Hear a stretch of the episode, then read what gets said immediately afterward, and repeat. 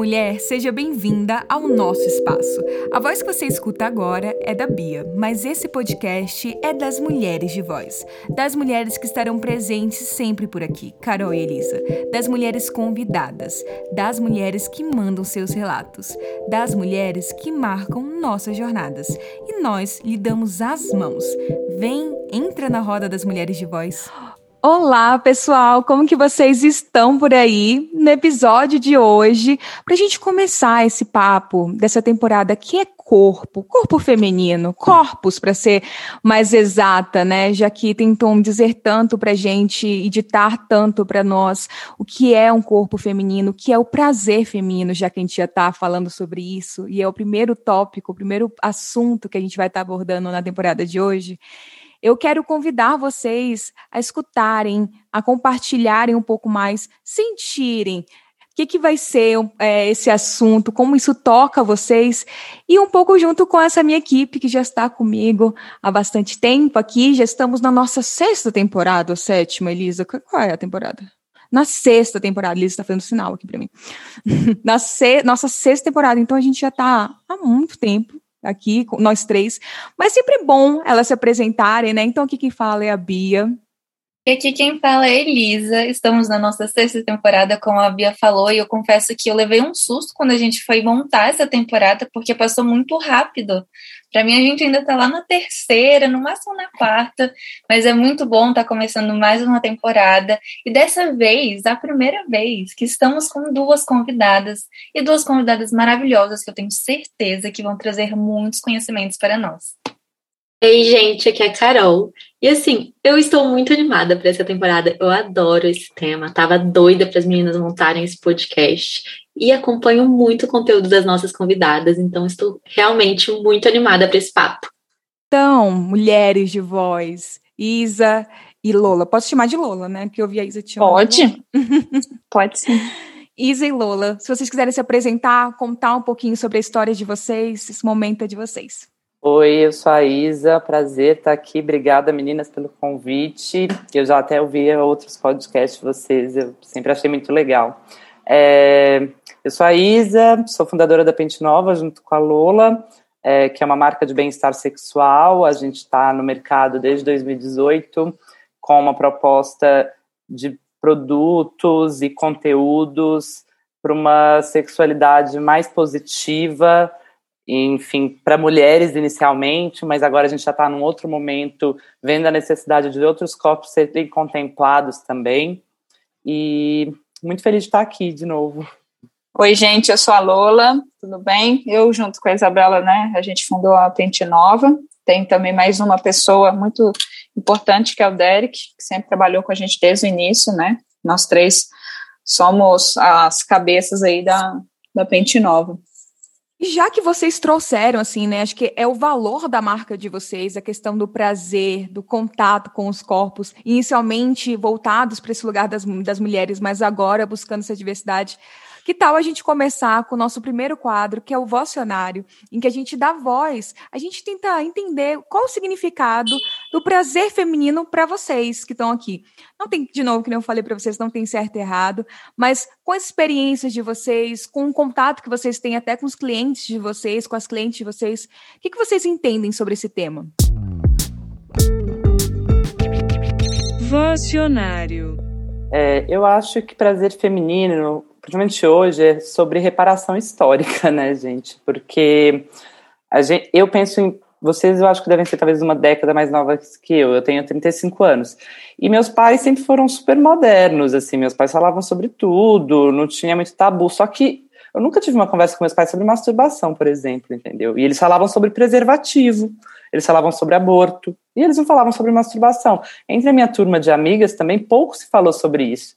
Então, uma, quando a gente conversava sobre sexo, era muito focado numa coisa tipo o ato em si, mas ninguém me perguntava, você gozou? E eu acho que isso tem mudado, né? Eu acho que a internet, as redes sociais ajudaram muito isso, esses movimentos Me Too, etc., que até alguns teóricos chamam de terceira onda do feminismo. Mas eu acho que quando a gente fala de prazer feminino, a gente está falando de algo que foi negado por muito tempo e que, de uma certa maneira, agora a gente está pegando autonomia sobre os nossos próprios corpos, assim. E se empoderando desse lugar de, poxa, eu também preciso gozar, né? Não é só você. E assim, eu, por que eu não posso? Por que eu tenho que tirar a mão da minha pepeca, né? Então eu acho que é uma coisa muito de reparação histórica mesmo, assim. E é um, e é um lugar muito poderoso, né? De quando você tem domínio e controle do seu prazer, né? São quando você se conhece a ponto de saber o que te dá prazer e você mesmo poder se dar prazer, né? Acho que cada vez mais a gente está indo para esse espaço de escolha, né? De que a gente tem a possibilidade, que antes era aquilo, assim, tudo tem que ser escondido. Não, a mulher ela depende de um homem, porque ainda tem essa questão, né, heteronormativa de um homem para dar prazer a ela. E na verdade, e olha lá, porque nem sabiam se a gente queria ou não prazer, se a gente tinha ou não prazer, se a gente teve ou não. Então sempre foi uma coisa meio, ai, não, a mulher pura, né? Até o século XIX, principalmente, a mulher pura tava, é, é, era que tinha valor. E até hoje a gente vê que ainda tem essas considerações do que é o valor da mulher, moral, ético sobre isso. E para você, Lola? Olha, a minha, a, a, minha família também é muito aberta, né? Eu venho de uma família católica e tudo mais, não praticante, mas tive toda, também passei por escola católica e tudo mais. E era sempre, a gente tinha aula de, na aula de religião, a gente tinha uma, né, uma aula de educação sexual que era basicamente isso, use camisinha e, né, métodos para você não engravidar. Basicamente isso. E nada mais do que isso. Então, era uma, uma demanda, uma falta mesmo que a gente sentia. Se você bate qualquer coisa de educação sexual no Google, o que vem é só, né, não é nada educativo né? É, é, o pior ali que sobe do Google. Então, a, a nossa intenção na Pente Nova é trabalhar com a sexualidade de uma forma muito livre, muito divertida, que seja uma coisa passada de mãe para filha, de pai para filho, sabe? Que a gente consiga ter, é, né, proporcionar ainda mais esse diálogo dentro de casa, que eu acho que é importantíssimo a educação sexual, que ela venha de dentro de casa, né? E eu acho muito legal vocês falarem disso, porque eu sei que, assim, eu tive uma experiência um pouco diferente. O meu pai também nunca teve, assim, as conversas. Acho que se eu falar alguma coisa com ele, ele fica meio perplexo. Mas com a minha mãe, a gente sempre teve muita abertura de conversar sobre sexualidade.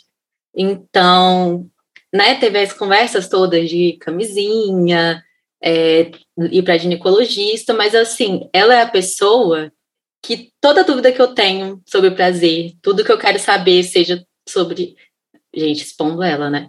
Seja sobre brinquedos, seja sobre dúvidas das minhas amigas, eu recorro a ela e a gente, tipo, a gente fala tranquilamente, a gente fala é, sobre experiências, ela é a pessoa, até falo para as meninas, que sempre tá lá, vai mesmo, filha, vai mesmo ter prazer. Então, para mim, foi uma experiência muito diferente mesmo, porque eu tinha esse espaço de entender que eu tinha que ter prazer. E que, né, não era só a penetração, como vendem pra gente, que a gente tem que ter a penetração. Então, ela sempre falou comigo sobre o que era sexo e que a gente pode ter uma vida sexual saudável mesmo. Uma coisa que eu achei muito interessante na fala da Lola é isso que as escolas mesmas trazem. Elas dão a educação, mas é uma forma de prevenção, e não de educação diretamente. E não que não seja importante, é importante. Bastante. Inclusive, eu estudei numa escola evangélica minha vida toda, e eu fui ver essa aula de educação no ensino médio. E para mim é uma coisa que a gente tem que ter desde a infância. E justamente por ter desde a infância, para ser algo que não seja um tabu seja algo construído. Igual você aprende que existem responsabilidades, então ser uma coisa natural e não uma coisa, meu Deus, como assim? Existe essa parte do corpo, sabe? E eu acho que junto com isso, com todas as falas que foram mencionadas aqui, é, acho que a gente já pode ir para o nosso próximo quadro, que é Não Diga Alô, Diga Mulher de Voz. Não diga alô, diga mulher de voz. Nesse quadro, a gente vai trazer os relatos de nossos ouvintes e a gente vai ver um pouquinho do que eles têm a compartilhar sobre essa história que é, acaba que é abrangente a todas nós, né? Então, a primeira ouvinte é a Marci. Ela fala que na casa dela nunca falaram sobre sexualidade. Tudo que eu aprendi foi sozinha praticamente. A primeira vez que eu me toquei foi aos 18 anos, bem recente, tendo em vista que hoje tenho 19. Quando me toquei, sentia como se estivesse fazendo uma coisa errada, que não podia fazer aquilo. Eu vi um vídeo de uma ginecologista que uma amiga da minha mãe me mandou. Minhas amigas me ajudaram muito com essa relação e esse tabu. Nesse vídeo, a ginecologista dizia sobre se tocar, dizia como se tocar era uma forma de se conhecer. A primeira vez que me toquei, essas ideias de que era algo errado estavam bem fortes, mas fui falando para mim mesma. É um ato de amor comigo mesmo. É uma forma de me conhecer. E que hoje já não tenho essa ideia negativa. Também sigo páginas de profissionais da área que me ajudam a entender melhor sobre o meu corpo apenas com 18 anos, que percebi que conhecia muito pouco sobre o meu tempo. Ai, que lindo! Eu acho que é muito nesse sentido. E quando eu fui escutando ela, eu, eu pensei muito naquela frase que principalmente, principalmente nós, mulheres, ouvimos bastante na infância, que é tira a mão daí, menina. Senta direito, fecha as pernas. Então, assim, é sempre um lugar de podação. Você nunca pode encontrar, você não pode olhar. É, tem muitas mulheres que não nem, nem olham a própria vagina, a própria vulva. É assim, não, só toca quando for para lavar quando for para limpar. E é um lugar ali é, bem perigoso nesse sentido de muitas mulheres acabam não conhecendo até sobre doenças sexualmente transmissíveis. Não é só sobre prazer o que a gente está trazendo, né? Enfim, é toda uma questão de saúde, não só saúde física, saúde emocional, é, saúde relacional. Então, para isso aqui é tá me incomodando numa relação, isso aqui não tá legal. Isso aqui para mim realmente tá bem longe do que é prazer. Então a gente, gente também falar sobre prazer, sobre é muito o que ela falou de autoconhecimento. É só não só falar sobre prazer, mas também isso aqui é violência, isso aqui é abuso não gosto, desgosto. E quando você trouxe, Elisa, sobre a questão da escola, é muito sobre isso, né? Eu pensei muito até na, na, na época que eu, que eu estudei também no ensino médio, os meninos nessas aulas, quando tinha, a gente estava estudando sobre órgão reprodutor e tudo mais, eles, eles falavam, eles riam, eles brincavam. A gente, como mulher, a gente tinha que ficar com cara de pastel, né? Não podia nem falar, nem tipo, ficar rindo, nem ficar nervosa, a gente tinha que fingir que aquilo ali era neutro, não, estamos estudando mais uma coisa, uau, não, nunca vi isso, caramba. Como que é complexo? Tudo é um tabu e isso é deixado claro pra gente desde que a gente é pequenininha.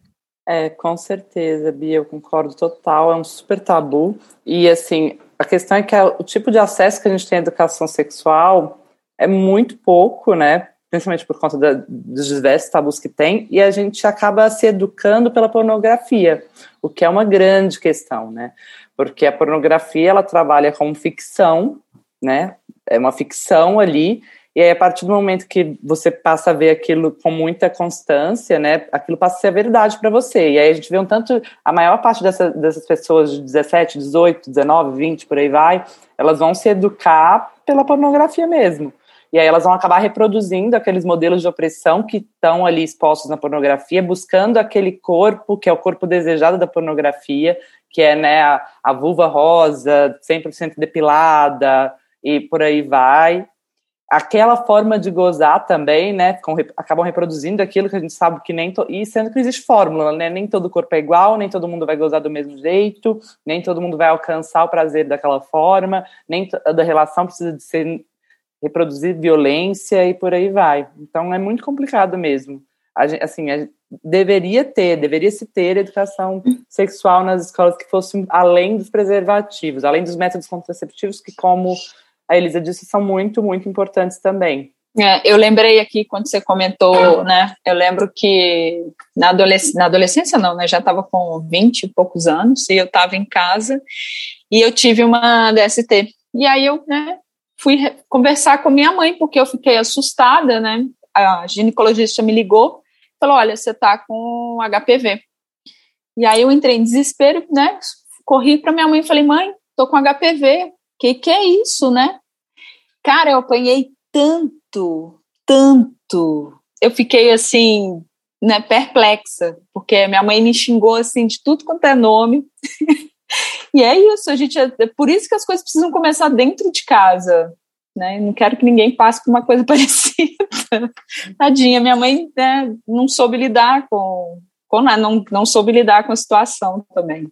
E eu acho que essa essa experiência que você teve é, a gente vai ver nos relatos que muitas pessoas experienciaram de formas diferentes, mas que por conta dessa falta de orientação e até de manejo com este assunto, isso se torna algo tão grande que não é só a pessoa que fala que sofre, a pessoa que escuta também sofre. Então, a gente já até pode ir para nossa próxima ouvinte, que é a Lorena, e ela falou que adorou esse tema e que na família dela nunca foi falado sobre o tema prazer e muito menos sobre o prazer feminino. Ela acha bem legal falarem sobre esse assunto, e querendo ou não, tem muitas pessoas que não têm uma educação sexual adequada e não têm um bom conhecimento sobre diversas coisas relacionadas à sexualidade. E também uma outra ouvinte nossa, a Daniela, ela fala que quando era mais novinha e estava começando a descobrir a masturbação, ela se culpava muito depois que se tocava. Ela lembra que na hora ela rezava pedindo para Deus perdoá-la por isso. E a família dela nunca foi muito religiosa, nem falavam diretamente sobre esses assuntos. E mesmo assim ela se culpava o tempo inteiro interessante, né? E isso da culpa é aquilo que a gente sempre fala. Hoje em dia, esse dado eu falo, repito e continuo trazendo, que é 99% de nós mulheres sentimos culpa diariamente. Isso é trazido desde a infância, porque a gente não pode sentir, a gente não pode ter prazer, a gente não pode tocar, a gente não pode fazer nada. Né? É uma linha tênue ali do que, que a gente pode e não pode, que é impossível ser alcançada, né? Porque é que nem a Isa trouxe, assim, então, tudo que a gente tem como modelo é aquela coisa perfeita, moldada, que, que eu achei muito interessante essa questão até da, da depilação. Enfim, que traz todo essa, toda a nossa cultura, não só machista, patriarcal, mas de pedofilia, assim, né? Que tem esse lugar da gente como mulher ter que ser branquinha, lisinha, racista, enfim, várias coisas nesse sentido. É, enquanto vocês iam trazendo, assim, eu pensei também nessa questão da, da educação em si, né? Que até os pais, eles não, não, a gente não aprendeu Assim, a gente não sabe, ninguém ensinou também. Tá, como que a gente começa a introduzir esse assunto? Como que a gente começa a falar sobre isso? Eu trouxe uma vez, eu tenho um irmão que ele está com 13 anos agora. Então, é um momento, assim, de muitas descobertas, o que está acontecendo. E aí ele chegou esses dias, a minha mãe mandou um áudio falando, Bianca, é muito diferente, assim, do que, do que, tá, que foi contigo. Porque será uma mulher, menina, você sempre foi pra frente, assim, ia descobrindo. E ele tá me trazendo umas demandas muito diferentes, assim. Outro dia ele me trouxe um livro para eu entender o que, que como que funciona a sexualidade dele nesse momento. E falou assim: leia para você entender um pouco melhor dessa minha nova fase. E ela foi falar que foi, na verdade, um incentivo da escola. Isso trazer, sabe, acontecer. Então, feliz que isso está acontecendo em algum nível, só que também eu fico questionando: será que as minas estão podendo fazer isso na casa delas? Sabe? Acho que também tem esse ponto, né? Ele, como menino, ele já, com 13 anos, ele pode trazer algo ok. Mas e as meninas? Como que está sendo isso? Aí já, já é um outro ponto, né? E aí, Bia, pensando nisso, até juntando com a fala da aluna, é muito importante essa educação sexual, né? Tanto da família, mas também de profissionais. É, Teve uma vez, eu acho que eu já contei isso para as meninas, que fui eu na ginecologista. E aí já fazia um tempo que eu ia nela, ela nunca tinha pedido nenhum exame assim de DST. Eu falei, moça, vamos fazer um exame? Ela, por quê? Por acaso você está fazendo sem camisinha? Se tiver fazendo, merece mesmo ter. Que horror, gente. Nossa senhora.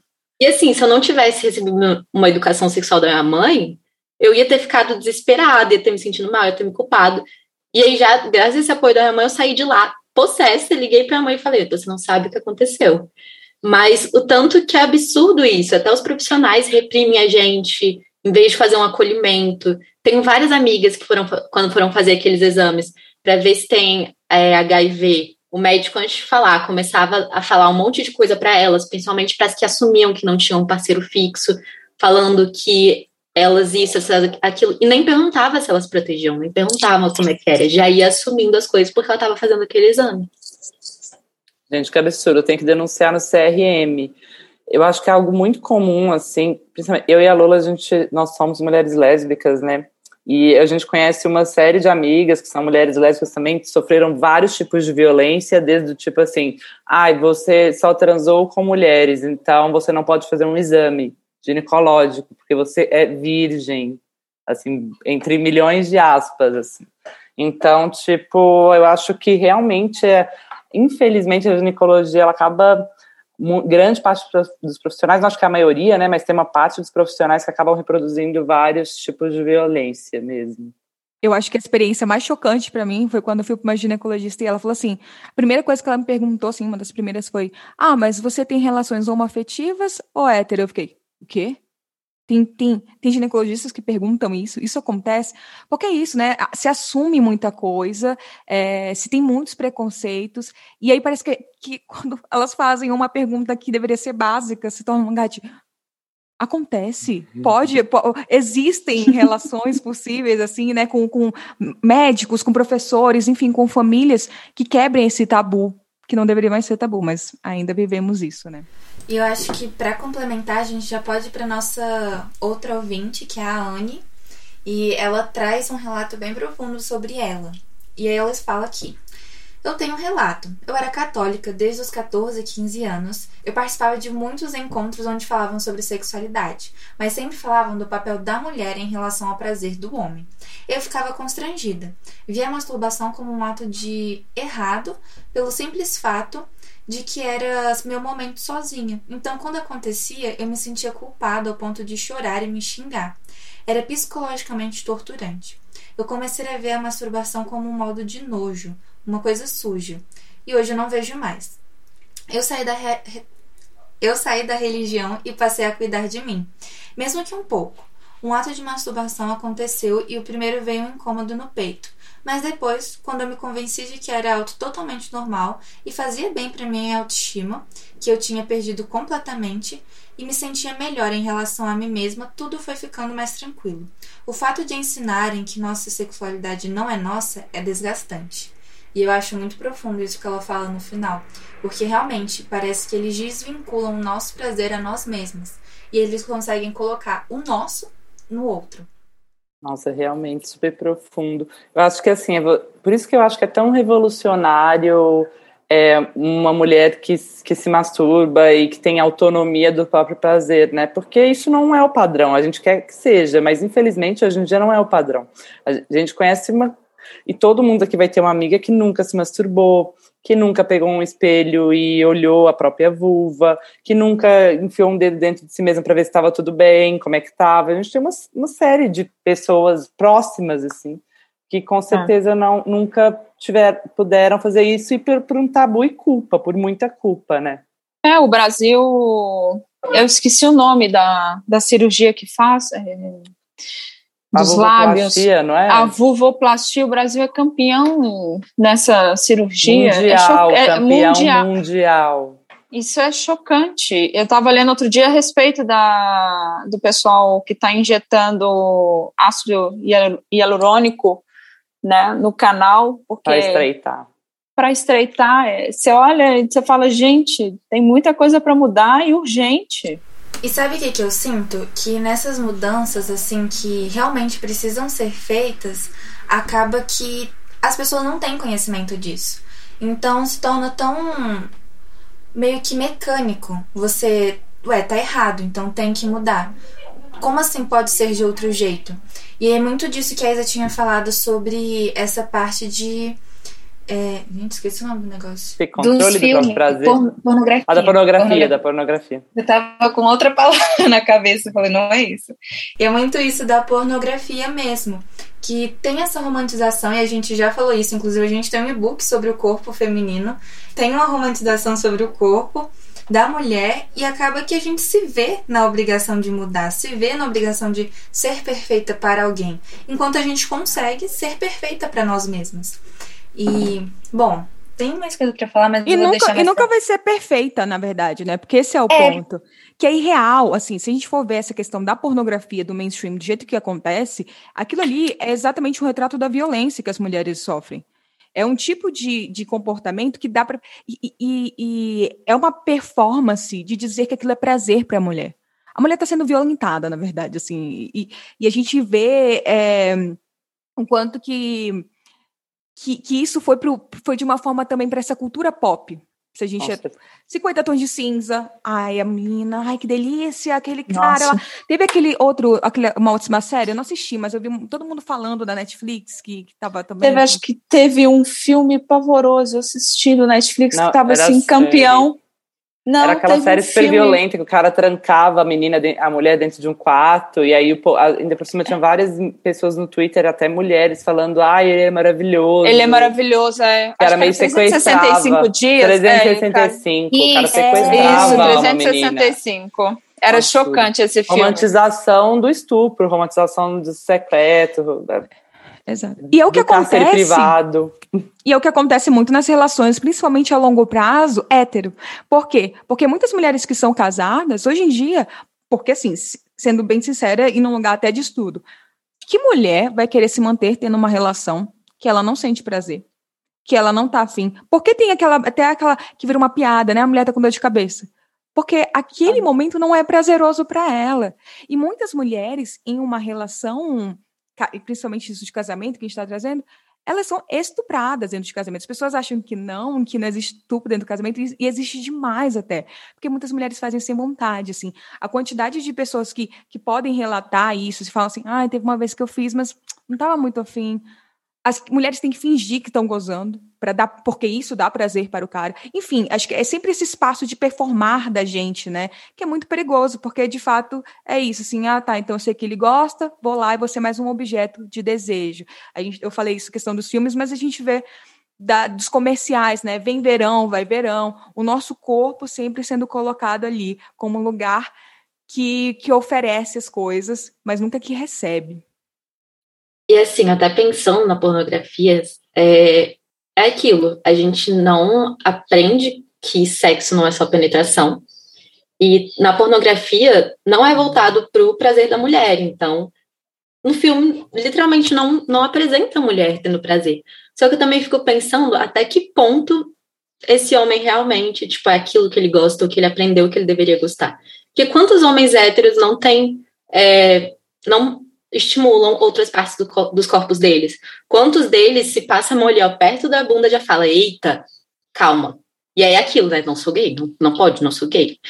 Então, o quanto esses homens também não aprenderam, furando cados, que eles deveriam ter um tipo de prazer. É, eu acho que a pornografia mainstream, ela é, ela é maléfica para todo mundo. Hum. Eu acho que ela não faz bem para ninguém mesmo, assim, porque eu acho que as mulheres são objetificadas, mas eu também acho que os homens são objetificados ali. Eu acho que todos os corpos são objetificados. Então é tipo, é esse o tamanho que o órgão deve ter, é essa forma que o ato deve acontecer. Eu tenho que ser o machão e é isso, e é isso e aquilo. É assim, é muito normativo, né? E é uma ficção. E a questão é que as pessoas não conseguem ler aquilo como uma ficção, né? Elas leem aquilo como se fosse a realidade. Aí elas reproduzem aquilo que elas veem na pornografia na vida sexual delas. E aí elas ficam decepcionadas, porque não é igual no filme que vai que, que sai água, ou não é igual ao filme que a menina vai curtir aquele tipo, sabe? E é isso, é só fica descontentamento dos dois lados, eu acho. É, fica só na idealização. Tudo o idealizado. É, o nome é squirt, aquele negócio que, é, que eles squirt. colocam assim, né? Que, gente, que, tem pessoas que têm, é maravilhoso. Então, mas as pessoas acham que é isso, assim, qualquer mulher chega e fala assim, é agora, é a hora. É, imagina, depende, vai de corpo a, de, ah, de corpo a, a, corpo. É uma, uma coisa que a gente sempre comenta na loja, porque é, a gente fala, ah, é, eu comprei o vibrador, ah, qual vibrador que eu compro? Minha amiga adora esse, fulana gosta desse, mas aí a pessoa não entende o próprio prazer, né? Então, é sempre importante a pessoa começar a entender antes de idealizar. A minha amiga comprou esse, foi bom para ela, amiga, foi bom para ela. O que vai ser bom para você, você que vai entender, né? Isso a gente deixa muito, a gente fala muito no, na Pente Nova, né? Que cada corpo é um corpo. E desde que vocês começaram, e desde que vocês começaram a desenvolver a Pente Nova, vocês perceberam uma mudança das mulheres na hora de, de consumirem principalmente é, produtos, brinquedos e etc., na questão de, ah, não, tem como vir de uma forma bem escondida para ninguém saber algo nesse sentido, assim, porque trazem muito esse relato que parece que tem que ser aquilo muito que as mulheres trouxeram, as mulheres de voz trouxeram aqui, né? É um segredo, é a culpa, que vergonha. É, não, a gente tem cuidado, tipo, a embalagem é completamente discreta, é. a nota não tem nada de, descrito, sabe? Mas a gente vê esse, assim, um desespero gigante, a gente tá tudo escrito na, né, no site, quando a pessoa faz a compra e tudo mais, e, mas as pessoas continuam enviando e-mail, ah, eu não quero que é, ou porteiro, ou eu moro com meus pais, não quero que eles saibam, coisa do tipo, entendeu? Então, é, é completamente assim, ninguém imagina o que tem dentro, é uma caixinha de papelão normal. Super discreta. Assim, eu acho que em mudança de, na forma de envio, eu acho que as pessoas ainda têm muito tabu, e eu até entendo um pouco, assim, que eu, eu acho até que passa um pouco do tabu, vai para uma outra questão. É, sei lá, às vezes não é nem só porque você tem vergonha. Eu tenho, sou super a favor dos meus vibradores, mas você não quer saber que as pessoas, outras pessoas saibam também quais são suas preferências, né? Isso, os vibradores estão um pouco as práticas sexuais, elas estão um pouco no lugar íntimo, né? Do íntimo. É, mas eu acho que mudou muito a relação e eu falo em relação a redes sociais. Tipo, no início as pessoas não repostavam tanto, assim, elas, elas não postavam, ah, eu, eu e meu vibrador, nunca, jamais, eu fiz essa compra na Pente Nova. E ao longo desse tempo, desde 2018 para cá, mudou muito e as pessoas têm postado muito mais. E até influenciadores mesmo. No início a gente tinha super dificuldade de, de fechar alguma coisa com algum influenciador e hoje já mudou. Os influenciadores procuram a gente. Então eu acho que é um assunto que ele, graças a Deus, ele está fazendo mais parte da vida das pessoas, porque eu acho que só vai naturalizar se as pessoas conversarem sobre isso. Não existe outra forma se, se as pessoas não conversam sobre alguma coisa, essa coisa é tabu. A partir do momento que as pessoas conversam sobre isso, sai do tabu, é, a coisa fica naturalizada. E sempre, essa sempre foi a missão da Pente Nova, propor conversas, entendeu? Por isso mesmo que a gente foi, desde o início apostou numa comunicação mais, mais divertida, mais engraçadona e tal, porque a gente acha que às vezes é mais fácil falar de um assunto que aparentemente é difícil com uma boa risada, enfim. E é isso, as pessoas têm que conversar sobre sexualidade, tem que conversar mais no grupo de amigas dela, tem que conversar com as suas mães, e só isso vai mudar o tabu, e, assim, vai acabar. Olha como que é interessante isso, porque eu, é, como psicóloga só de mulheres, ainda vejo até resistência dentro da terapia, que é um espaço seguro para mulheres trazerem isso, né? Porque também verbalizar, eu falo muito sobre isso, assim, a potência da gente verbalizar, para a gente contar sobre da gente mesma, né? E, e, tornar aquilo real é um desafio. Então, muitas trazem um, um, processo assim, ah, então é que eu tô com dificuldade de libido, assim, até abaixa o volume da fala, assim, e a gente fala, não, mas pode falar, Pode trazer. Ah, é que eu tô pensando em, em, me relacionar com tal pessoa. Parece que é uma vergonha também trazer, assim, uma vergonha para si. E tem que normalizar isso, trazer. Mas aí, como que foi sair com, aquele, com aquela pessoa? Uhum. Como que foi pela primeira vez? É, às vezes até com mulheres lésbicas que eu, que eu atendo, elas falam assim, ninguém fala sobre isso, então é muito difícil eu ter... Porque assim, pelo menos na relação hétero, a gente vê, nem que seja pornografia, tem pelo menos alguma coisa pra gente ver. Quando é para relação lésbica, a gente não tem modelo nenhum. Eu não tenho amigas para falar, eu não tenho ninguém para trazer um relato. E eu fico, parece que no vazio. Eu tento encontrar formas e, e, é muito angustiante isso. E aí a gente tem que conversar sobre isso, que mesmo também sendo importante esse processo de ter modelos, né, e ter, é, acho que, que expectativas, ter certas formas de trazer essa, essa é, compartilhar essa experiência. Também é importante ela vivenciar daquela forma dela e falar, olha, eu estou aprendendo, estou entendendo, que aquilo faz parte também essa vulnerabilidade. Mas eu acho que, que é isso, assim, nem na terapia que deveria ser um espaço seguro ainda é possível. E, e eu acho que é uma dor muito compartilhada por todas nós, por isso que a gente está trazendo isso, né? Não só aqui no podcast, mas vocês trazendo essa questão nas redes sociais, que nem vocês falaram, é uma forma também de naturalizar e normalizar a gente pode ter prazer, a gente deve ter prazer como mulheres.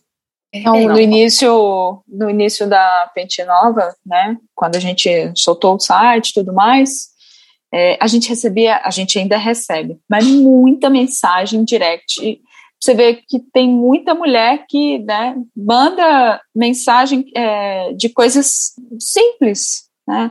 A gente recebe muita uma coisa, a gente recebe muita mensagem de meninas falando, ah, é, vocês têm lubrificante para vaginismo, sabe? E aí a gente fala, não, peraí, você precisa de uma ajuda especializada, né? O vaginismo não é, não, não existe lubrificante para o vaginismo. Então, você vê que, assim, como a conversa, ela não chega para uma amiga, ela, ela chega, né, na nossa comunidade. A gente tem uma pessoa, por conta disso, de ficar respondendo toda a ajuda que chega por e-mail, por direct, você vê que não tem essa não tem esse espaço de comunicação mesmo.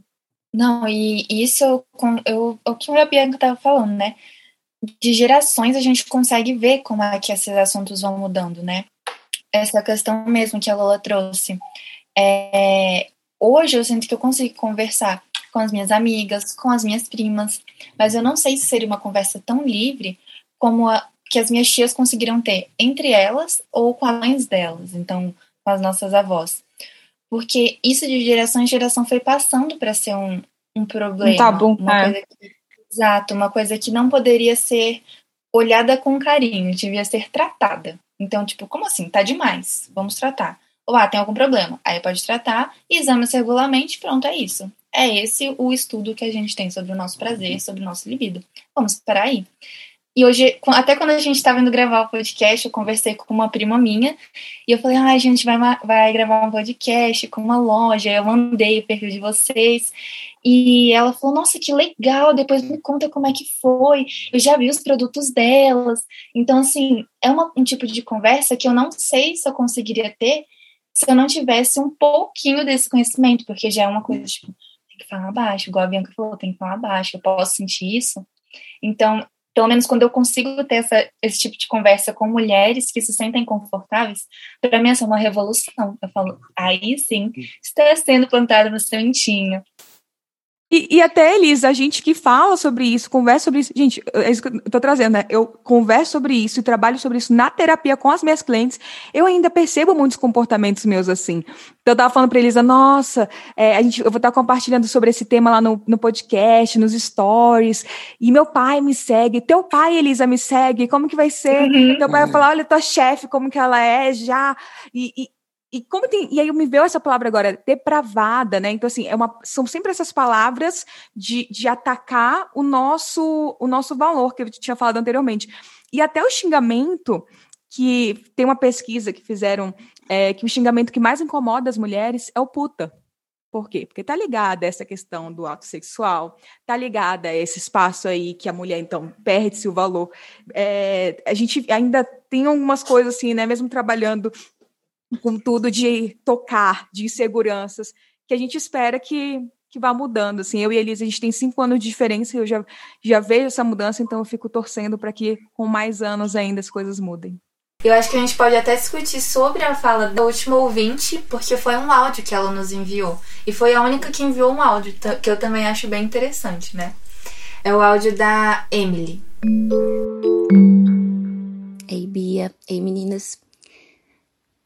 Eu me chamo Emily, sou estudante de psicologia, tenho 21 anos. Sou aqui de Minas e quando eu vi esses seus stories falando do próximo tema do podcast, cara, me remeteu exatamente o que eu quero me especializar, né? Que é sobre sexualidade humana. Eu queria muito ser sexóloga. e quando eu procurei, assim, duas profissões que eu poderia fazer, era fisioterapia ou psicologia, né? E assim, caí de barco em psicologia. Mas falando desse assunto, né? Eu acho que o sexo em si, ele é um tabu para todo mundo, mas muito mais pra gente que é mulher, né? De que a gente não pode se tocar, de que se tocar é errado. Assim, às vezes quando eu comecei a me tocar, por exemplo, eu achava super errado. Eu achava assim, gente, eu tô pecando, Deus vai me punir né? Ainda mais por vir com, com esses carregada dessas crenças, né, que a gente tem na família. Eu acreditava nisso e demorou muito, muito tempo para eu desvincular disso, de que não era errado. Hoje, assim, eu queria muito me especializar, por exemplo, em sexualidade humana para levar essa liberdade que eu, por exemplo, tô trilhando, que tem coisas que eu ainda acho, né, que estão na minha mente que que é errado, que eu não posso, será que é certo ou não? E que eu quero trazer essa libertação para as pessoas, sabe? Eu estou me autodescobrindo, por exemplo, sobre isso, que sexo não tem que ser um tabu, cara. Que sexo é muito bom. Mas que às vezes as pessoas acham, sabe, que, que não tem que fazer, que não tem que se explorar, se descobrir, e eu acho isso péssimo. Porque a gente vive numa, numa sociedade que para nós mulheres impõe isso a todo momento, né? Que a gente tem que ser o desejo sexual da tem que sempre estar muito arrumado, muito sexy, muito isso, muito aquilo. Mas ao mesmo tempo tem aquela coisa de ai, eu tenho que ser virgem até casar, ser pura, que não sei o que, sabe? Gente, que que é isso? Pelo amor de Deus, parem, né? Parem, deixa a gente ser o que a gente quiser. Deixa a gente se tocar, deixa a gente se experimentar primeiro. A gente não é é, eu tô tirando muito esse, esse tabu também de que sexo é só com penetração, né, gente? E não é, cara. Sexo é você tá ali com você, você tá se experimentando seus prazeres, e é isso. Acho que em pleno século XXI, né, a gente ainda se prende em muitas questões que são, são essas. Que prende a gente de ter essa liberdade. Que, cara, por exemplo, né? acredito muito num Deus superior, né? Mas eu acredito que esse Deus, desse Deus superior, me deu esse, tantos pontos erógenos, né, que me estimulam, que me dão prazer, cara, por que que eu não posso me tocar e sentir prazer e sentir prazer, por exemplo, com meu namorado? Então, tipo, parem, parem, parem, parem. É o recado que eu queria deixar. Parem e mulheres se toquem se sintam e conheçam seu corpo. Eu tenho uma família que meu, minha família é oriental de modo geral, então tem esses tabus, né? Assim, não sei se Elisa também sente, sente isso, mas percebo essa questão muito forte, assim, na, na nossa cultura, é, na nossa descendência. E teve uma vez que me chamou. Eu sempre assisti Big Brother com meu pai e com a minha madrasta, assim, era um negócio. Só que era daquela época, não sei se vocês assistiam, que era do, do alemão, com com a Siri e a, e a Fanny. E eles se pegavam entre os três, assim, eles dançavam, a gente ficava assistindo a festa até mais tarde. E aquilo ali eu ficava assim, olhando com uma cara de o que está acontecendo aqui? Será que eu posso estar vendo tudo isso? E eles sempre deixavam, assim. Só que nunca foi falado, assim. Eles deixavam olhar, deixavam fazer as coisas, mas tudo. E eu só chocada e ninguém me ensinava, ninguém me falava nada. E eu lembro que teve uma vez, um, acho que foi no Fantástico, alguém estava falando sobre isso, de, de da, da virgindade e casamento. E meu pai virou para mim e só falou assim: Você pretende é, se casar virgem? E eu fiquei assim: O quê? O que que tá acontecendo? Eu tenho, sei lá, na época então eu tinha 14, 15 anos. E eu só falei: Ninguém nunca sabe, ele nunca nem falou comigo sobre isso, como que ele joga essa bomba. E eu só fiquei assim: Não sei, não sei. O que, que, que eu respondo? Qual a resposta certa? E, e eu acho que isso liga muito com o que ela foi trazendo da família e da igreja, que é uma fala que está nas outras também, né? Que é um discurso que está muito presente, que traz desde aquela revolução francesa que aconteceu ali, industrial, que as mulheres elas tinham dois caminhos, ou ela é a pura, a que vai para casar, ou, ele, ou ela é a puta, a que é só para prostituição, né? Então é aquela para o prazer que os homens poderiam se trair as mulheres e, e a igreja permitia, permitia, não falava assim, olha, não pode, mas passava o pano e as mulheres ali não, elas tinham que ligar aquele romantismo, todos os estudos. Então a gente vê essa questão histórica e não é de agora. E eu acho muito rico essas, é, esses dois pontos estarem sempre ligados: sexualidade, família e, e, igreja. Todos trouxeram isso e um papel que é a culpa e vergonha. É totalmente, né? Inclusive, já fica aqui, nem tinha pensado nessa indicação, mas depois eu faço. Que, que aparece em The Handmaid's Tale, né? Que assim, gente, não é mais spoiler, porque já apareceu faz tempo, mas que as mulheres o Carol, ela... todo mundo briga com você com spoiler, porque você sempre lança um spoiler. Gente, mas é porque não as assistiram não assistem ainda. as séries. A, é porque tu assistiu, lançou, tu já... temporada, não, não, tá não. décima. Não, não, Carol, você não, sempre você dá sempre spoiler. Lança. Mas eu tô contando a história do negócio agora, gente. Isso já, já faz anos, foi antes da pandemia. Já deu tempo da pessoa tem gente, olhar a série. Mas tem gente, tem gente que não conseguiu. Carol. Carol. Ai, gente, vou dar o exemplo. Só e o fandom de séries atrasadas? Quem tá atrasado tem que aceitar os spoilers, gente, faz parte. Mas, é, e agora eu não vou lembrar direito a temporada específica, mas foi uma das primeiras que mostrava isso, né? Tem a esposa, que ela é, né, para casar. Aí tem as. Ai, agora esqueci o nome. Mas tem as mulheres que são para transar só para fazer o filho. Tem que ser isso, só aquele dia, só naqueles dias do mês. E é assim, porque é uma sociedade totalmente para família, totalmente religiosa, e continuar a vida e procriar, até que a gente descobre que é um bando de hipócrita, porque os homens vão para. É, é, tem tipo um prostíbulo lá. que as mulheres são obrigadas, até porque todas as mulheres nessa série são obrigadas a alguma coisa, e os homens iam. Então a esposa deles estava ali só para ser esposa.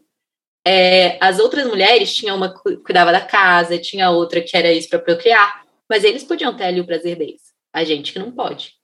Perfeito, mas você vai ser cancelada por dar spoiler novamente, só para você já saber. É, eu já aceitei, eu sou a odiada da equipe, eu estou fazendo justo. ah, meu Deus do céu. Mas eu acho que até com a fala da Carol, o que, que vocês acham, gente, da gente para a próxima, para o próximo quadro? Que é o Burning Book. Burning Book. Ou seja, aquele momento que a gente vai pegar esse livrinho e junto com esse grito, já consigo ouvir o grito aqui da Regina George no meu ouvido, para a gente falar sobre aquelas coisas que a gente quer queimar, que a gente não aguenta mais, que ninguém merece escutar, ou aquelas experiências que, enfim, já estão mais ultrapassadas do que tudo.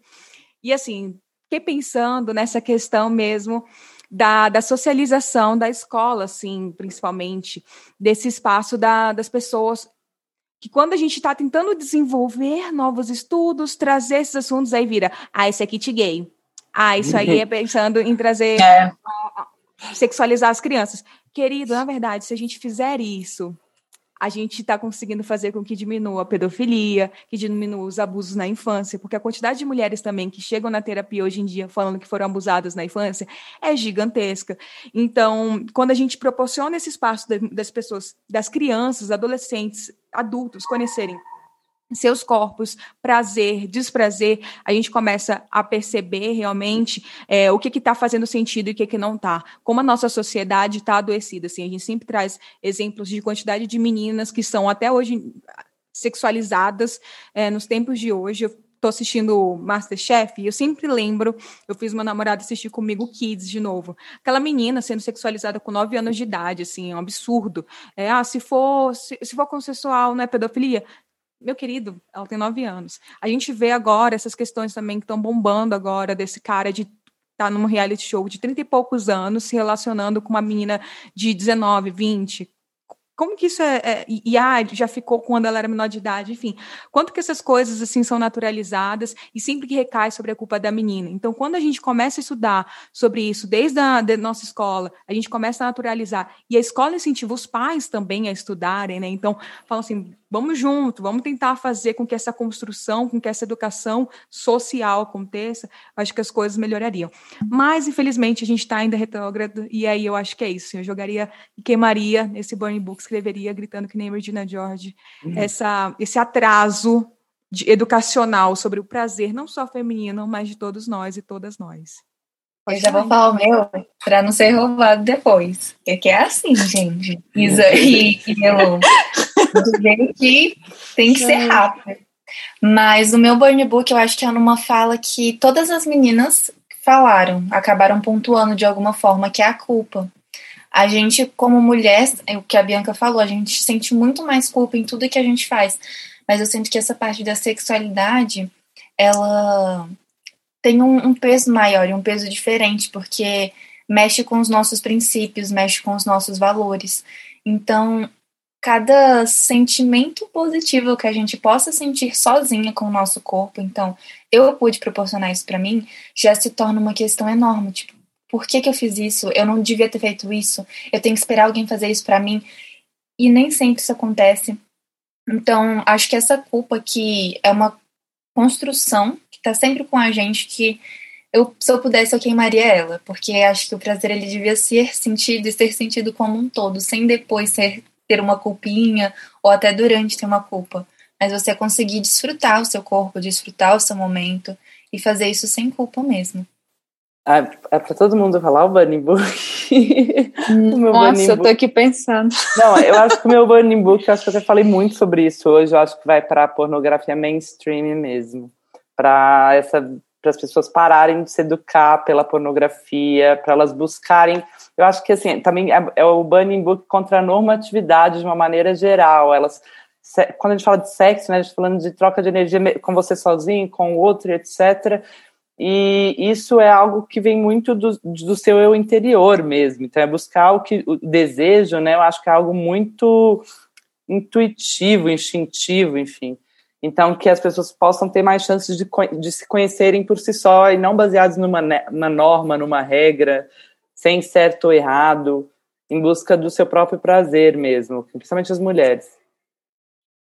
Nossa, meu Bunny Book vai para todo esse heteroterrorismo que a gente vive, essa heteronormatividade, né, dá-lhe chá de revelação, que eu acho é, que é um, uma. É, eu acho tão violento, né? Você já decidir ali, ai, menino é menina, sabe? Isso, acho isso de uma agressão absurda, né? Acho que meu Bunny Book vai para isso. E o meu Burn Book vai para termo aqui, ó, bem freudiano, essa castração das mulheres, que a sociedade diz que a gente não pode ter muitos parceiros sexuais, porque senão a gente é puta. Mas tem mulheres que também não são para casar, né, na sociedade racista. Então, a mulher branca tem que ser pura, não é toda mulher que eles vendem que tem que ser pura. Aí, né, vem ali a, é, a biologia, a gente só pode procriar. Aí vem a religião, também fala um pouquinho de procriar. Aí depois vem a espiritualidade, para quem vai mais para a espiritualidade, fala que a energia tem que ser compartilhada e a gente não pode usar sozinha. E de repente a gente não pode se masturbar, a gente não pode ter prazer. E, inclusive, vou colocar aqui até um filme, que é o Qual é o Seu Número, que é literalmente a história de uma mulher, que ela lê numa revista, que mulheres, sei lá, que tem mais de 20 parceiros, são, tem menos chances de casar. E aí o que, que ela faz? Ela decide que ela não, ela não vai chegar no 20, só que ela chega. Então ela vai atrás de todos os ex, parceiros dela, para conseguir alguém para casar. Porque se ela tiver um 21, ela não vai casar. Lembrei desse filme que você está trazendo. E, e, eu acho que, que esse que você tá aqui também trouxe é, um, é interessante, porque como que esses meninos, né? Porque são meninos que se iniciam tem a sua iniciação sexual, eles têm, sendo que não tem, as meninas não podem. Então, com o que, que eles estão fazendo? Alguma coisa está acontecendo. E essa iniciação sexual dos meninos eh, vem muito para aquele estudo também da casa dos homens, né? Que muitos desses, desses garotos, eles são, na verdade, é, iniciados para performar, para mostrar, mostrar que eles são homens de verdade. Então, só é homem de verdade se for estiver transado. Nossa, como assim? Você nunca teve relação sexual antes? Então, isso também é um aspecto muito perigoso que a gente está trazendo, não só para a gente como mulher, mas para os, os homens também. Porque eles aprenderam que aquela forma deles se relacionarem gera a masculinidade, gera o certificado, você é um homem de valor. Então, todos nós saímos perdendo aí. E aí, pensando também nesses quadros agora, a gente está indo para o nosso penúltimo quadro, que é o fofoca de banheiro, porque a gente não fofoca aqui só para, enfim, falar mal, que é aquela coisa, né? A gente sempre traz essa história da fofoca. A fofoca não é para trazer rivalidade entre a gente, mas trazer conhecimento. Fofoca de banheiro. Então, nesse momento, a gente vai trocar aqui diquinhas, aquela curadoria boa. E eu fiquei pensando muito o que trazer, porque normalmente eu trago livros. Mas dessa vez, pensei em trazer um podcast de uma que já foi convidada aqui do nosso podcast, que foi a Berta, Berta Salles. Então, eu vou trazer o podcast Pepe Cansada, que eu adoro esse nome, eu acho incrível. É, então, trago esse podcast. E também, assim, eu queria trazer da Pente Nova, mas eu vou deixar vocês fazerem a publi de vocês aí como curadoria, porque eu acho que os contos que eu falei, tinha falado antes da gente começar a gravar, pessoal já tinha falado um pouco para mim, né? Os contos que estão no site já tinham falado que gostam bastante, mas eu acho que vale vocês aprofundarem aí. Ah, os contos é bem legal, né? Porque desde quando a gente surgiu, em 2018, a gente tem esse podcast de contos eróticos, que está em todas as plataformas digitais, inclusive no Spotify. A gente já ficou várias vezes nos Trend Podcasters. E, assim, a ideia do conto erótico é você buscar né, outra forma de, de se estimular que não seja visual. E o áudio é muito legal porque o áudio não tem forma, não tem não tem cor ali, você, você consegue imaginar. Então, você cria ali o imaginário de quem é aquela pessoa. E a gente tem muito cuidado com os contos eróticos de nunca ter, assim, definir um corpo, definir uma raça, justamente para você poder trabalhar a sua imaginação mesmo. Então, fica aí a diquinha, se vocês quiserem, é só procurar Pente Nova no, no Spotify ou Nova Pente no Instagram, e aí tem o nosso site também, pentenova.com. Ai, perfeitas. Ah, quer falar, amiga? Pode falar. É, eu fiquei por último, agora eu vou. É. é. Eu vou indicar uma série que eu já indiquei em outros episódios, mas eu amo demais, que é Sex Education. É, assim, gente, tudo essa série. Ela educa, ela fala de prazer, ela é incrível. Quem não assistiu, precisa assistir. Já tinha falado aqui também de The Handmaid's Tale. E também, eu, todo primeiro episódio de temporada, gente, eu falo tudo, e chega nos últimos, eu nunca sei o que falar na curadoria.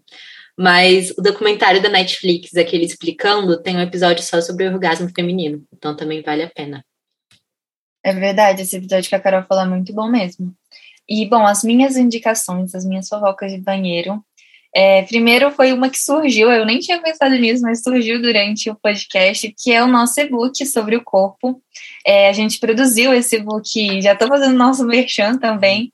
A gente produziu esse e-book ano passado com a participação de várias mulheres incríveis, então, não só psicólogas, mas é, profissionais da área de saúde, como médicas, ginecologistas, artistas também, que falaram um pouco sobre essa parte da autoestima, que inclusive, spoiler, também vai ter um episódio sobre, mas vamos deixar mais lá para frente. E também uma outra série, que agora é uma série, que é Sex and the City. Por quê? Eu sei que tem muita estereotipação nessa série, só que foi é mais uma indicação pessoal, porque inclusive eu tenho um box da série, foi a primeira contato que eu tive com esse tema. E eu ficava muito chocada com algumas coisas que eram ditas lá, principalmente pela personagem que é a Samantha, que ela tem muito esse negócio, não, mas eu faço o que eu quiser com o meu corpo, isso é livre, não sei o quê. E eu ficava, gente, mas o que, que é isso?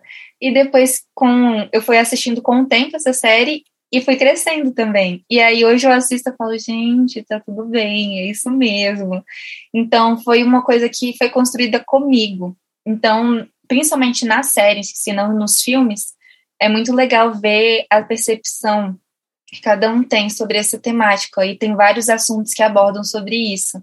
De vários. Nossa, é muito legal, porque dentro da sexualidade tem vários assuntinhos. E aí lá a gente consegue ver isso direitinho também como que é importante, né, a gente ter, e, e, acho que é essa nova pegada, assim, principalmente sex education, de trazer pessoas jovens também trazendo de uma outra maneira, né, essa sexualidade. Diferente, por exemplo, de Elite, que eu fiquei pensando agora que é um, que ainda é um pouco marcado, assim, com aquela questão bem mainstream da pornografia, mas acho que a gente está começando a evoluir, e eu acho muito divertido também, eu adoro a mãe do, do como que é o nome dele? É... Oates. Oates, é. Eu acho ela incrível, assim, ela super livre. Ai, vamos utilizar da nossa criatividade mesmo, bem que vocês trazem, né, que vocês trouxeram aqui, que, que é esse ponto. Muitas vezes, muitos homens e mulheres não conseguem é, se relacionar, sentir prazer, porque está tão fixado no que deveria ser que deixa de, de conseguir experienciar aquela nova experiência, né?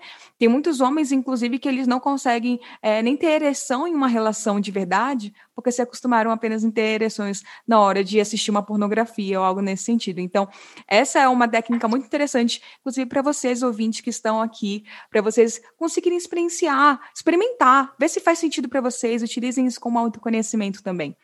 Mas agora, para a gente chegar no nosso momento final, que é o nosso momento testão, então é que a gente vai convidar vocês para compartilharem aquela mensagem de mulheres de voz para outras mulheres de voz. O que, que vocês gostariam de, enfim, é, passar para essas mulheres? O que, que vocês gostariam de questionar? Ou pode ser convidar, pode ser, enfim, é, soltar aí um desabafo. Fiquem à vontade, esse é o momento de vocês. Momento testão. Eu queria convidar todas as mulheres é, que estão aqui ouvindo a se conhecerem melhor através da sua sexualidade e a entenderem isso como parte importante do bem-estar de forma geral. Então, assim como você se preocupa com o que você come, com a sua alimentação, em ter uma rotina de exercícios, em dormir bem, você tem que se preocupar com a sua sexualidade, porque é todo um conjunto de coisas que são importantes para você ter autoestima, para você ter autoconhecimento, para você ter a cabeça sã, o corpo são e por aí vai. Então, eu convido todas as mulheres a se conhecerem melhor através da sua sexualidade mesmo, a vivenciarem uma sexualidade mais positiva, mais vibrante. E se precisarem de uma mãozinha, podem contar com a gente lá. E você, Lola, você quer trazer uma mensagem ou está contemplada pela Isa? Nossa, acho que a Isa, a Isa fala muito bem, gente. Eu Ai, acho que as questões que ela trouxe, não, não, não tenho mais. Ah, e uma outra coisa também que eu acho que até quando você estava ah. falando de sério, eu sei que mudou o foco, mas eu acho que a gente também, e é uma coisa que eu noto muito, ter uma visão menos etarista da sexualidade, porque eu acho que a gente fica sempre uhum. achando muito que só as mulheres jovens transam, e a gente esquece que as nossas esquece. mães também merecem ter uma sexualidade, que nossas avós também precisam, e aí eu até ia falar de Grace e Frank, mas aí por fim se perdeu nisso, mas eu acho muito importante a gente, a gente conseguir ver que é a, é a, sua mãe, mas ela é uma mulher ali, existe uma mulher ali também, é a sua avó, mas existe uma mulher ali também, e que sexualidade não tem nada a ver com a idade. Ah, Perfeito. tem uma. Posso até indicar a série Nosso Que Rolou, da Pente Nova. Ah, a gente tem a nossa própria série também no IGTV. Merchanzão agora. Não, é inclusive, não, mas, é, mas é, é, maravilhoso, gente. Eu vi cada, cada relato ali, eu, nossa, me desmancho. Não, vou Só para contextualizar. É, vou Pode contextualizar falar. um pouco sobre o nosso que rolou, depois vocês editam. Mas o nosso que rolou é uma série que a gente faz para a TV, onde a gente convida, em sua maioria, mulheres é, de diversas idades, orientações sexuais, identidade de gênero e backgrounds para testarem um modelo de vibrador. E aí é um mix de vlog com uma entrevista guiada em estúdio, onde elas falam, as pessoas falam qual foi a experiência com aquele vibrador. E aí eu acho que é muito legal você ver diversos pontos de vista, né? Porque isso te ajuda a escolher se aquele pode ser legal para você ou não. Não, Marcos, não Nossa, edita. Ah, deixa. tá perfeito. Nossa, adorei, bom saber. Vai estrear a segunda temporada segunda, gente. É, não, é maravilhoso, gente. Em cada é. personagem Tem... ali. É, cada pessoa, virou, né? Virou pessoas, são pessoa. pessoas reais, né? Mas é tem uns arquétipos muito interessantes. E aí, muito. nessa temporada teve uma mãe e uma filha, e elas, e, não, e elas não são super jovens. A Dodô acho que tem 60 e poucos anos. E aí foi muito legal ver elas falando, sabe? É bem bacana. A estreia é segunda, segunda temporada. A primeira temporada tá lá no nosso. Agora não é IGTV mais, né? É IG Vídeos. Tá lá no nosso Instagram Vídeos. É. Perfeito. Gente, vou, vou, vou, colocar até sininho para ficar rece para receber, porque eu quero, quero Ativa, ver. porque o nosso conteúdo não chega para ninguém. Esse é o maior é. desafio é, de qualquer marca. Instagram de, tá, tá difícil. De, de bem-estar sexual. Uhum. A gente a é gente... conteúdo adulto, não chega ninguém. Se a você não fez... abrir a página. A gente fez uma vez um post, só uma vez, sobre sexualidade. E aí o Instagram boicotou a gente, deixou todas as páginas pretas. Ele Nossa! Aí a gente teve que repostar. E aí, quando a gente repostou, meus stories não chegavam, tipo assim, tinha uma hora, não tinha chegado nem para 100 pessoas. E Nossa. aí, o que, que eu fiz? Eu coloquei, que eu não sou besta. Falei assim, gente, vamos colocar aqueles filtros, todo que transforma aquele nosso rosto. Aí falei, oi menina, estou passando aqui. Aí fiz todo um negocinho e falei, arrasta pra cima, não sei o quê. Comprei aquele brilhinho, nananã. Se vocês gostarem dessa publi, Coloquei várias Manu coisas. Assim. Xavier e Polly, que Exatamente. Exatamente. Inclusive, remédio duas... para emagrecer, eu amo. As duas participaram já aqui do podcast, eu né? Eu ouvi o delas, eu gostei Elas bastante. A Amanda até falou, ah, você tem que chamar de novo. Eu falei, com certeza, já, já vamos te chamar nessa nova fase dela agora, que ela tá indo pro YouTube. Maravilhosa, tô amando. É, mas, é, e é isso, assim, eu fiz esse lugar, as pessoas começaram a interagir, começou a chegar em todo mundo. Aí eu fiquei, ó, como que, como que, como que é perigoso esse discurso, né? E aí que continua reproduzindo esse tipo de conteúdo e esse tipo de informação que a gente está trazendo aqui, que a gente está querendo quebrar, né, esses tabus. Mas agora. Espera aí, Bia, antes da gente terminar esse assunto. Elisa, quando que vai lançar esse episódio? Dia 15, dia 15. Dia 15, dia 15. Ah, 15. na outra. Vai, ter um outro ah. episódio, vai, ter, vai estar no segundo episódio do nosso que rolou, na outra. É, então pronto, já, já vai poder conferir o segundo Ai, episódio. Ótimo. É, já podem fazer o merchan pesado aqui. e Pente Nova está o quê? Com, vocês estão chamando de Black Friday ou vocês estão chamando de outra coisa? Então, é a Black Friday pré-venda. Estamos sim com a Black Friday pela primeira vez na nossa história. Estamos fazendo uma, um, uma grande liquidação de itens que vão chegar, vibra, os vibradores vão chegar a partir do dia 6 de dezembro, mas com 20% de desconto, que é um desconto assim nunca visto antes na nossa história, em todos os modelos. Que a gente é dessas. Ou a gente entra de verdade, ou a gente não chama a gente para o place e não quer brincar. Então, a gente tá indo, tá com uma Black Friday bem descontão até o dia 30 do 11. E aproveitem, gente, porque não vai ter isso de novo esse ano, pelo menos. É, a, é agora. É, é agora, agora, é agora. É agora. Quem conhece a gente mais sabe que a gente nunca, a gente nunca fez uma liquidação, é a primeira vez. E aí, como a gente está que tá, esse estoque está chegando, a gente achou que era uma forma de, de presentear também as pessoas. A gente, por muito tempo, foi meio contra a Black Friday e tal, porque a gente acha que vibrador não deve ser uma compra feita por impulso. Então, a gente nunca faria uma Black Friday que fosse um item sim e outro não, porque a gente acha que senão as pessoas acabam comprando vibrador por impulso e o vibrador ele tem que ser uma compra você de, do que você quer, né? Uma busca do que você quer com o que o produto tem de funcionalidade. Então, por isso mesmo a gente resolveu fazer com todos os itens que vão chegar agora no início de dezembro. E aí você pode escolher como você escolheria na pentenova.com, é um site separado e envios a partir do dia 6 do 12. A gente gosta de frisar isso, né? Porque a nossa entrega normalmente é muito rápida. Uhum. Mas são itens que ainda não estão no nosso estoque físico. E assim, vale lembrar que, da mesma forma que prazer feminino não precisa depender de uma outra pessoa, essa compra também não precisa depender de uma outra pessoa. Então, mulheres, e quem estiver escutando também, se tiverem homens aqui escutando, vão lá adquirir, vão lá conhecer e entrar em contato com o corpo de vocês, com a criatividade de vocês, com a sexualidade de vocês e principalmente com o prazer de vocês. E para a gente agora ir para esse momento mais mexão ainda, aonde que as pessoas podem encontrar é, vocês, continuarem esse papo, continuarem conhecendo não só esses conteúdos gratuitos, mas também né, os produtos de vocês? Na pentenova.com, né, a gente está na internet, é, a gente tem nosso site, a nossa loja online, que chama pentenova.com, e a gente também pode ser encontrado nas principais plataformas, no Twitter é Pente Nova, no Instagram é arroba Nova Pente, no Spotify é Pente Nova também, e no TikTok, infelizmente, a gente não tá, porque o TikTok tem políticas muito sérias em relação até vibrador em formato de porquinho cai em um segundo. Mas é isso, por enquanto estamos nessas. Chocada, TikTok, credo. Não, é, SoundCloud, gente. É? o SoundCloud, a gente tinha um podcast desde 2018. E ele, a gente tinha ele no Spotify, mas ele estava hospedado mesmo, áudio, no SoundCloud. Um dia a gente acordou, e porque eu, no site a gente colocava o link do SoundCloud, que era mais fácil de fazer o hiperlink. Um dia a gente acordou e nenhum link do conto erótico funcionava. Ah. Eles simplesmente falaram, é conteúdo adulto, deletaram Censura. todo o nosso conteúdo. Sim. Deletaram a nossa conta do dia para a noite.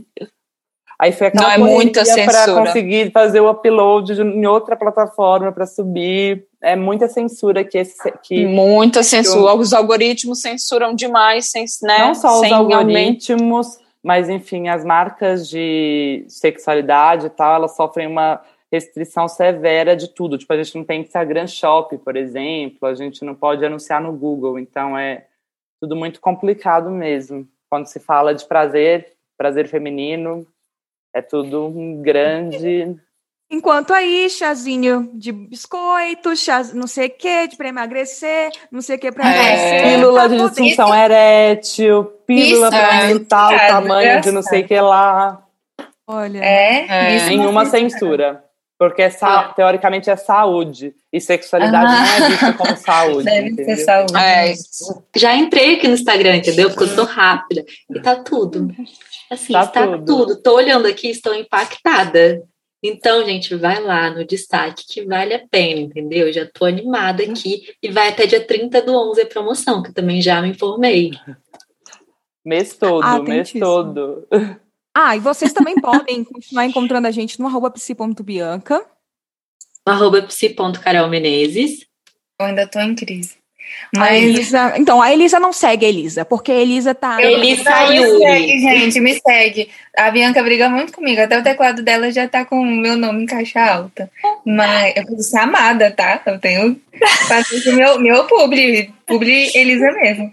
Mas me segue no psi.elisayuri ou no meu outro, que é Elisa. Saiu, é a mesma coisa, só que Eu já sigo. não sei aonde eu te sigo, aonde, o que é que eu te marco. Eu já tô, daqui a pouco começar a marcar os dois. Vou marcar os dois. Ela não sabe se faz o brand pessoal dela ou posicionamento mais, mais é, profissional. É, ai, junta num lugar só. Sim, eu sou legal, eu juro. Segue a gente que você vai estar tá me seguindo, então é isso. E assim, se vocês quiserem continuar escutando aqui o nosso podcast, já assina, já segue. A gente está não só agora no Spotify, que antes a gente só estava no Spotify, mas nos outros lugares, nos outros streamers, tem no Deezer, tem no, na Amazon e também agora estamos no YouTube. E você pode também adquirir agora também, ouvir o nosso podcast no YouTube e compartilhar com as migas para elas também serem mulheres de voz aqui com a gente. Mas é isso, gostaria de agradecer muito a presença de todo mundo e dizer aqui, já que a gente está falando sobre prazer, que prazer é saúde, sexualidade é saúde, aquela minha frase amada: mulher com saúde mental em dia é ato político, mas mulher com saúde de modo geral também é. Então, prazer, o nosso prazer é ato político, e a gente tem que agora levantar essa bandeira cada vez mais em meio a tantas censuras, em tantas formas de nos podarem e de nos silenciarem. Aqui não, as mulheres são de voz. Esse episódio foi patrocinado pela Pente Nova. Essas trocas foram feitas com muito carinho e respeito por mulheres de voz. Se você gostou desse podcast, siga para acompanhar as novas temporadas que virão por aí.